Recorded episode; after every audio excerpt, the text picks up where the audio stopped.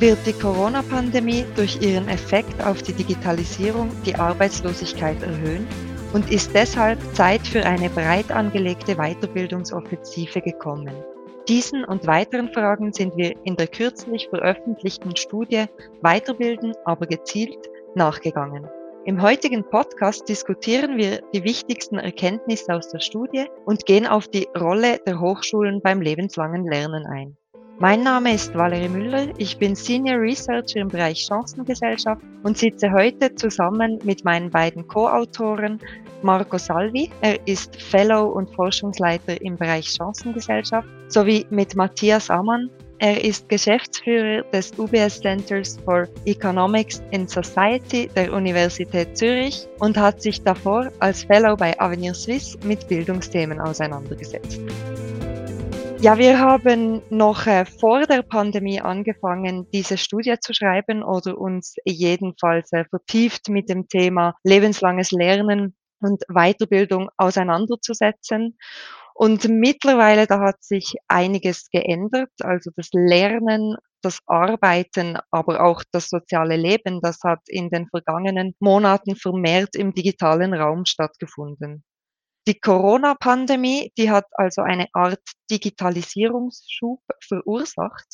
Gemäß ähm, einer Studie des WEFs, da ähm, planen ungefähr 80 Prozent der Unternehmen die Digitalisierung voranzutreiben und etwa die Hälfte der Firmen, die gab an, dass sie die Automatisierung der Produktionsaufgaben ähm, beschleunigen möchten. Und eine Analyse von McKinsey, die geht das sogar davon aus, dass weltweit 30 Prozent der Arbeitsplätze von der Digitalisierung bedroht sind. Ja, welchen Einfluss hat denn dieser technologische Wandel auf den Schweizer Arbeitsmarkt? Also sind auch hierzulande vermehrt Arbeitsplätze durch die Digitalisierung bedroht? Vielleicht kann ich äh, anfangen. Auch äh, schönen guten Tag meinerseits, wie Marco Salvi. Das Thema Digitalisierung, ich würde das unter technologischen Fortschritt, der technologischen Wandel subsumieren. Das beschäftigt uns und beschäftigt den Schweizer Arbeitsmarkt nicht äh, erst seit der Pandemie. Diese Prozesse sind schon seit Jahrzehnten im Gange. Und äh, wenn wir die Zeit vor der Pandemie anschauen, die letzten 25 Jahre davor, dann ist es äh, ganz klar, dass wir mit äh, eine gewaltige Wirkung und gewaltigen Effekt äh, auf den Arbeitsmarkt gesehen haben. Natürlich, das war nicht die einzige Treiber des äh, Strukturwandels. Wir haben auch die Globalisierung beispielsweise, Al Alterung würde ich auch nennen.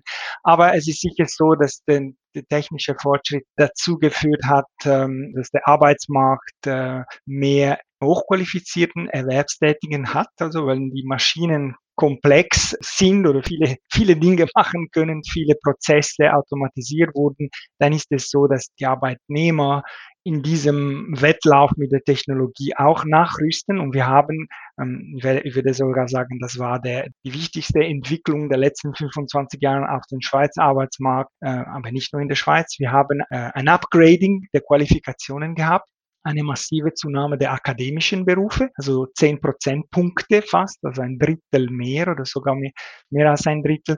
Und auf der anderen Seite eine parallele Abnahme der mittleren Qualifikationen, Handwerksberufe oder verwandte Berufe. Also ich, ich würde von diesem großen Upgrading der, der Qualifikationen reden. Ja, ähm, dann nehme ich äh, den Ball sehr gerne auf. Äh, mein Name ist äh, Matthias Ammann. Die Frage, die, die uns natürlich beschäftigt hat ähm, oder mich beschäftigt hat, ist, wie und, und wo ähm, sind staatliche Mittel natürlich am effizientesten ähm, eingesetzt. Also wir haben gesehen, dass der Staat besonders viele Mittel in die Hände nimmt, also in, in der frühen Ausbildungsphasen also ähm, das heißt, in, in die Volksschule und in die ersten Ausbildungsjahre fließt im Schnitt eigentlich ähm, am meisten Geld und äh, es wird ein, zurzeit ein sogenanntes Frontloading betrieben. Das heißt, äh, am Anfang lädt man sprichwörtlich den Bildungsrucksack Und ähm, die Weiterbildung, also im, im Vergleich zu anderen ähm, Bildungsausgaben der öffentlichen Hand, in, in diese wird eigentlich äh, relativ wenig investiert. Aber wir haben herausgefunden, dass eigentlich äh, das System zurzeit, äh, wie das Marco äh, beschrieben hat, relativ gut funktioniert. Also ähm, das Bildungssystem oder die, äh, also kann sich gut anpassen und, und die, die Arbeitnehmer auf dem Schweizer Arbeitsmarkt weisen die Qualifikationen im Großen und Ganzen aus, die auch nachgefragt werden. Und die frühen Investitionen ähm, in, die, in die ersten Bildungsjahre, die sind eben auch entscheidend für das lebenslange Lernen. Und hier wird nämlich das Fundament gelegt ähm, und die öffentliche Hand tut gut daran, ähm, gerade dort äh, zu investieren, also in dieses äh, Fundament. Denn da ist die Bildungsrendite für die Allgemeinheit eigentlich am höchsten. Das heißt, äh, es profitiert eben nicht nur die Person direkt, welche sich in Ausbildung befindet, sondern es gibt auch ähm, sogenannte positive Externalitäten, also Nutzen für die ähm, Gesellschaft als ähm, Gesamtes. Aber je fortgeschrittener die, die Ausbildung ist, also desto mehr rücken die individuellen Lohnvorteile natürlich in den äh, Vordergrund. Du hast jetzt diese individuellen Lohnvorteile da angesprochen, aber die Weiterbildung, die nützt ja dann eben nicht nur den Personen, die sich äh, weiterbilden, sondern oft auch ihren Arbeitgebern. Denn äh, in der Regel nimmt ja dann auch die Produktivität der Mitarbeitenden zu. Und deshalb spielen auch die Unternehmen eine wichtige Rolle beim lebenslangen Lernen, indem sie eben entweder direkt Weiterbildung anbieten, also zum Beispiel durch Schulungen am Arbeitsplatz oder indem sie dann auch externe Weiterbildungsteilnahmen ihrer ähm, Arbeitskräfte unterstützen, also entweder finanziell, indem sie die, die Kosten da übernehmen oder auch indem sie Arbeitszeit zur Verfügung stellen.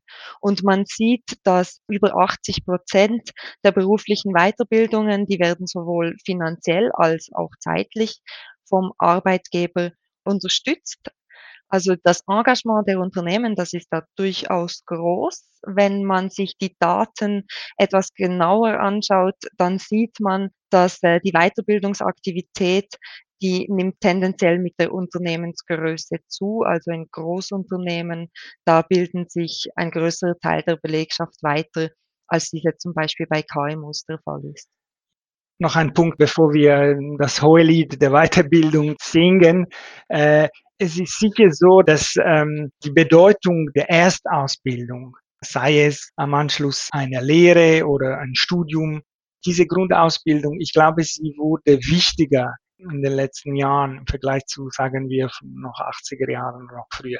Also wir sehen das ganz klar aus den Daten, dass dieses Upgrading der Qualifikationen ist kaum durch die Weiterbildung getrieben, sondern durch die Bildung. Wir haben sehr viele junge, junge Frauen, muss man auch sagen, die sind überproportional vertreten da äh, in den letzten 20 Jahren.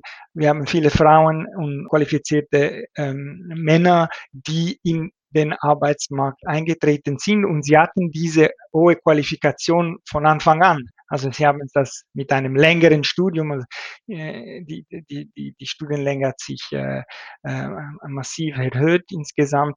Also sie sind dazu gekommen, eben zu, zu dieser hohen Qualifikationen sind sie durch die, vorwiegend durch die Grundausbildung gekommen. Das heißt jetzt nicht, äh, äh, dass Weiterbildung keine Rolle spielen würde. Das glaube ich eben absolut nicht. Und das zeigen wir auch eigentlich in der, in der Studie.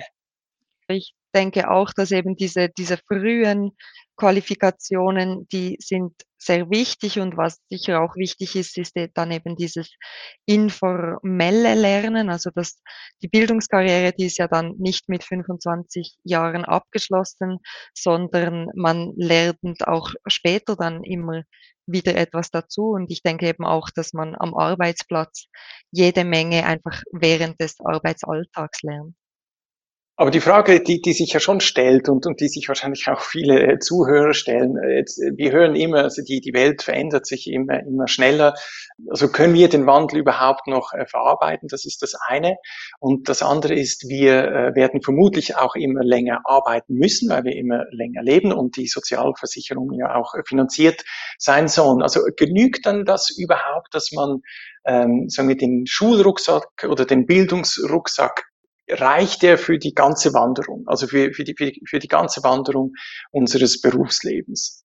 Also insbesondere die ältere Arbeitnehmer ähm, fragen sich natürlich, ja, also gibt es dann ähm, auch für, für Sie noch ähm, genügend Arbeit und, und können Sie diese Arbeit mit den Qualifikationen, die Sie anno mal erworben haben, auch erledigen? Äh, ja, das, das, das äh, Altersthema ist, äh, ist entscheidend. Ähm, was wir sehen, eben, das hat Valerie schon erwähnt, es ist diejenigen, die, die sich, äh, die, ein, die viel ähm, Humankapital, sagen die Ökonomen, es ist einfach, äh, die, die viel, äh, viel, viele Qualifikationen bereits haben, die bilden sich tendenziell weiter. Auch auch äh, wenn sie älter werden. Ne? Also es gibt wie ein Matthäus-Prinzip hier, das zur Anwendung kommt. Also diejenigen, die, die schon haben, äh, möch, möchte noch dazulernen. Diejenigen, die schon wissen, möchten noch mehr dazu äh, wissen und dazulernen. Ähm, ich glaube aber eben, äh, Wissen ist nicht alles. Es gibt Erfahrung und äh, wir zeigen es auch in der Studie, der, die, die Rendite die Erfahrungsrenditen sind in der Schweiz äußerst stabil. Das heißt, wenn man ein Jahr länger arbeitet, in der Regel kriegt man äh, wie ein Prozent mehr Lohn. Hm? Wenn, wenn man eine um ein Jahr äh, längere Arbeitserfahrung hat, kriegt man ein Prozent mehr Lohn. Und dieses, dieser Zuschlag ist, äh, ist sehr stabil. Also es ist äh, zwar die, die Welt vielleicht schneller, obwohl wir können lange darüber diskutieren, was das heißt. Ähm, die, die, aber äh, sieht so aus, dass äh, die Unternehmen immer noch die Erfahrung äh, schätzen.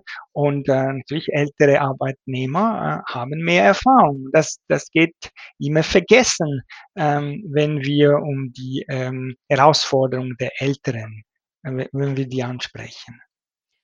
Ja, und ich denke auch, also in der Studie ging es uns da auch ein bisschen darum, eben aufzuzeigen, ähm, wie wie vielfältig auch diese Realitäten der älteren Arbeitnehmenden sind. Also, das ist eine sehr heterogene Gruppe und jetzt auch gerade bezüglich des also Marco hat jetzt schon angesprochen, diese Arbeitserfahrung, die sie haben, die sehr wertvoll ist, aber jetzt auch bezüglich der Weiterbildung ist es zwar so, dass ihre Beteiligung im Alter etwas abnimmt, aber es gibt dennoch auch viele ältere Fachkräfte, die regelmäßig an Weiterbildungen teilnehmen und die deshalb auch das lebenslange Lernen praktizieren. Und wenn man jetzt ähm, gerade auf die staatliche Unterstützung eingeht, also da ist es eben nicht empfehlenswert zu sagen, man würde jetzt ähm, eine große Gruppe der Personen unterstützen, also zum Beispiel alle über 50-Jährige, weil dann hätte man auch hohe Mitnahmeeffekte. Also das würde bedeuten, dass eben viele dann von diesen äh, Fördermaßnahmen profitieren würden, die sich aber auch sonst weitergebildet hätten. Und ähm, deshalb würde dann quasi ihr persönliches finanzielles Engagement oder auch die Unterstützung der Arbeitgeber, die würde dann durch ähm, öffentliche Gelder ersetzt, ohne dass man eben jetzt diese Weiterbildungsbeteiligung da erhöhen könnte. Und deshalb lohnt es sich da auch immer so ein bisschen zu schauen, wo sind denn die ja, die die Förderbedürfnisse eigentlich am größten? Also, welche Leute bilden sich heute am wenigsten weiter und vor allem bei wem könnte dann eben die Gefahr bestehen, dass sie dann später ja auch an Arbeitsmarktfähigkeit da einbüßen, weil sie eben gar nie oder nur sehr, sehr selten am lebenslangen Lernen teilnehmen. Und eigentlich nur bei diesen Gruppen, da ist dann eine gezielte staatliche Förderung ähm, ja gerechtfertigt und vielleicht auch notwendig.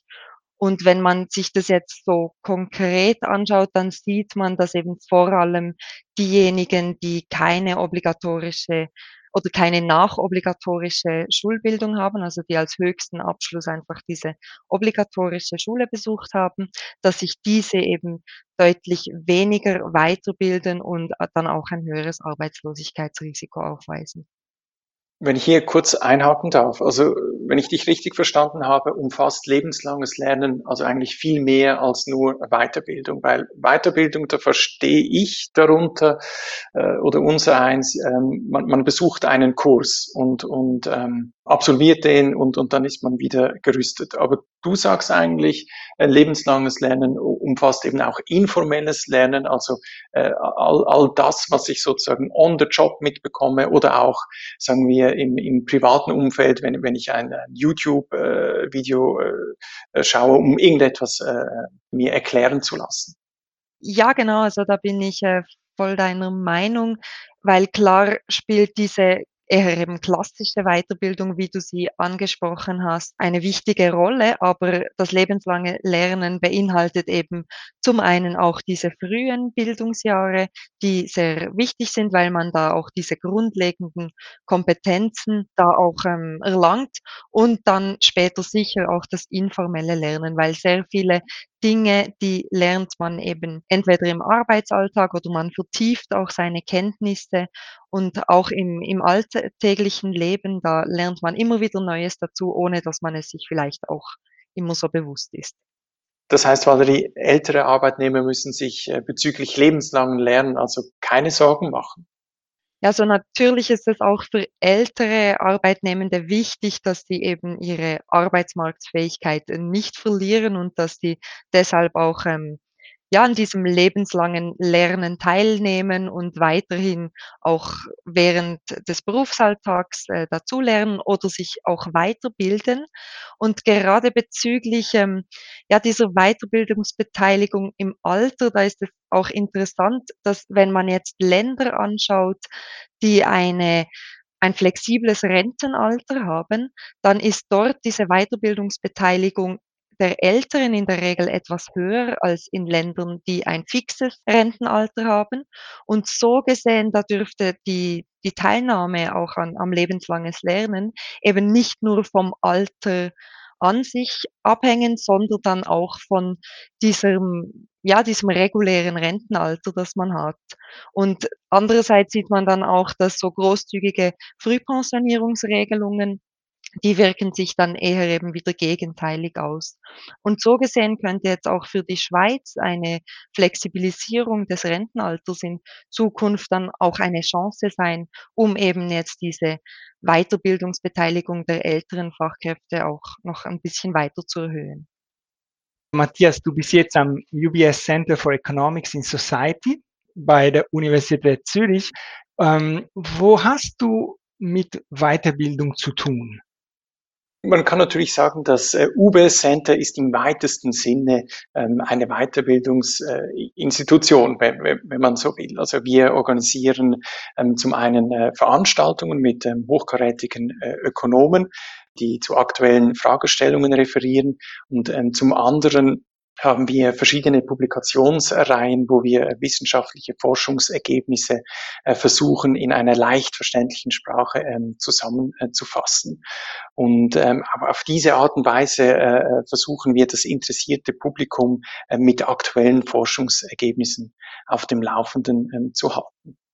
Also das würde dann bedeuten, dass eben eure Aufgabe im Hinblick auf das lebenslange Lernen jetzt vor allem darin besteht, auch die Öffentlichkeit über solche Forschungsergebnisse da zu informieren, also diese Informationen zugänglich zu machen, so dass eben alle auch dieses ja, dieses informelle Lernen besser praktizieren können. Aber jetzt bezüglich der klassischen Weiterbildung, also diesen Kursen zum Beispiel, spielt denn die Hochschule auch in dem Bereich eine Rolle? Ja, also ich glaube, dass das UBS Center äh, wurde ja vor, vor zehn Jahren ähm, gegründet und passt eigentlich ganz gut in, in, in, die, in das neue Rollenverständnis ähm, einer Hochschule. Also es geht eben nicht nur darum, äh, Forschung und Lehre im klassischen ähm, Sinne äh, zu machen, sondern eben auch äh, äh Weiterbildung. Und, und die Weiterbildung nimmt immer einen wichtigeren äh, äh, oder einen größeren Stellenwert ein. Zum einen äh, sind Weiterbildungslehrgänge natürlich eine, eine willkommene Finanzierungsquelle, aber eben zum anderen äh, verändert sich auch ähm, die Art und Weise, wie äh, die, die Hochschule Wissen vermittelt. Und das nicht nur in, in, in den üblichen Lehrgängen mit, mit Bachelor- und Masterabschluss, sondern eben mit, mit lebenslangen Lernen, also auch äh, nach dem Abschluss. Weil man, man kann sich durchaus ähm, die Frage stellen, ob, ähm, ob, ob unser Leben nach wie vor in drei Teile geteilt werden kann. Also zuerst kommt die Ausbildung, äh, dann das Erwerbsleben und zum Schluss noch ähm, der, der Ruhestand. Die Biografien werden immer durchlässiger, das heißt, die, die verschiedenen Lebensabschnitte äh, verschwimmen zunehmend. Und man kann sich äh, fragen, inwiefern das Wissen eines beispielsweise 50-Jährigen, das jemand äh, im Studium erworben hat, dann noch aktuell ist. Also hier werden natürlich ähm, Hochschulen neue innovative Angebote ähm, schaffen wollen, die eben eher eine Begleitung eines, eines ähm, Absolventen gleichen als, als Firma einfach nur ein, einen Abschluss zu geben oder eine Zertifizierung zu verteilen. Und der Rektor der Universität äh, Zürich, also Michael Scheppmann, äh, bringt aber eine weitere Idee ins Spiel, und zwar, ähm, dass eben nicht nur Maturanten die Hochschule besuchen sollen, sondern äh, dass die Hochschulen ganz allgemein der breiten Öffentlichkeit einfach zugänglich sind. Das sind sie zwar heute schon, also mit den äh, Vorlesungsreihen, ähm, die für die Öffentlichkeit gedacht sind, aber es geht eben im Grunde darum, ähm, dass das Wissen, ähm, das die Hochschulen sammeln, der gesamten Gesellschaft unabhängig vom erworbenen Schulabschluss ähm, zugänglich gemacht werden. Ja, die, dieser Anspruch der Öffnung, natürlich dann äh, könnte man meinen, beißt sich vielleicht mit, äh, mit der Forschung ähm, äh, oder mit der Forschungsintensität einer Universität. Das ist sicher nicht einfach so ein Spagat zu machen. In den USA haben wir eine klare Trennung äh, der Wertschöpfung, oder? Wir haben ähm, äh, Law Schools oder ähm, School of Medicine, also die, sagen wir, die, die, äh, die Studienrichtungen, die etwas praktischer sind und weniger mit Forschung haben, die wurden ausgelagert in der Business School oder eben in, in, in der School of Law. Glaubst du, dass dieses Modell eine, eine Universität, die dann alles anbietet, eben von, von der Forschung zur Ausbildung, zur Weiterbildung oder sogar zu, äh, im Fall vom UBS Center, öff breite Öffentlichkeitsarbeit, dass äh, dieses Modell ähm, äh, äh, funktionsfähig ist in einer, in einer Welt, die, die auf äh, Spezialisierung neigt und auf vielleicht Aufteilung der Wertschöpfungskette in kleinere Teile. Das scheint fast eine Idee der Vergangenheit zu sein. Ja, du sprichst natürlich die, das Humboldtsche Ideal an, also die, die Einheit von äh, Forschung und Lehre, also dass die Lehre aus erster Hand von, von Cutting Edge äh, Research, also Forschungsergebnissen äh, profitieren kann und, und, dass man dieses Wissen natürlich dann direkt ähm, weitergeben will. Aber das wird zunehmend schwierig, weil das Wissen einfach immer, immer detaillierter ist. Ähm, da gebe ich dir recht. Also das, das ist ein, ein großer Spagat, der die äh, Hochschule, allgemein die, die Hochschulen hier äh, zu machen versuchen. Auf der anderen Seite muss man äh, die Hochschulen vielleicht auch im, im Gesamtkontext sehen. Und zwar ähm, die Schweiz äh, vollzieht ein relativ frühes Tracking und Tracking ist ein Fachbegriff für die Weichenstellung der, der eigenen Bildungsbiografie. Also wenn man salopp will, das ist üblicherweise die, die Entscheidung zwischen Gymnasium oder Lehre. Und das findet so früh statt, dass man sich fragen kann, ob das, ob das sinnvoll ist, ob, ob das auch gerecht ist. Und wenn, wenn äh, jemanden äh, der Knopf äh, etwas später aufgeht oder, oder wenn, wenn sich jemand vielleicht äh, viel später für ähm, Hochschulwissen interessiert, dass diesen ähm, äh, dann eben keine Steine in den Weg gelegt werden oder keine formalen Hürden in den Weg gelegt werden, wenn sie an die Hochschulen wollen, äh, finde ich eigentlich die Überlegung durchaus äh, sinnvoll. Also wie man, wie man eine äh, eine, eine gute Konversion effektiv hinbekommen kann. wie schätzt du oder den Einfluss ähm, der Digitalisierung heute auf den Hochschulbetrieb oder auf den Unterricht? Wir haben es gesehen, eben der Unterricht muss äh, nicht mehr zwingend vor Ort stattfinden. Und ähm, ja, wie, wie schätzt du diese, diese Entwicklung ein und äh, bietet das nicht vielleicht auch Möglichkeiten für Unternehmen sogar außerhalb vom äh, Bildungskuchen, vom klassischen Bildungskuchen für einen Markteintritt?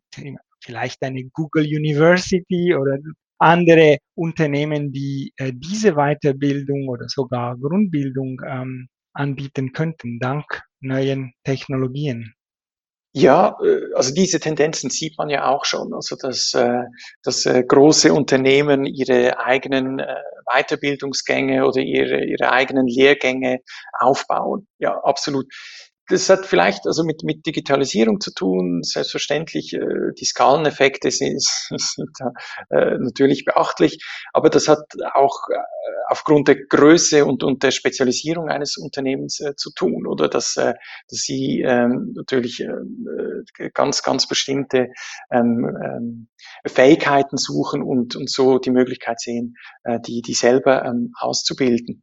Ich glaube, also was wir jetzt heute ähm, an den Hochschulen sehen, die, die alle ähm, geschlossen sind, jetzt äh, kürzlich äh, konnte man wieder aufmachen für, ähm, für, für, für Vorlesungen bis 50 Personen.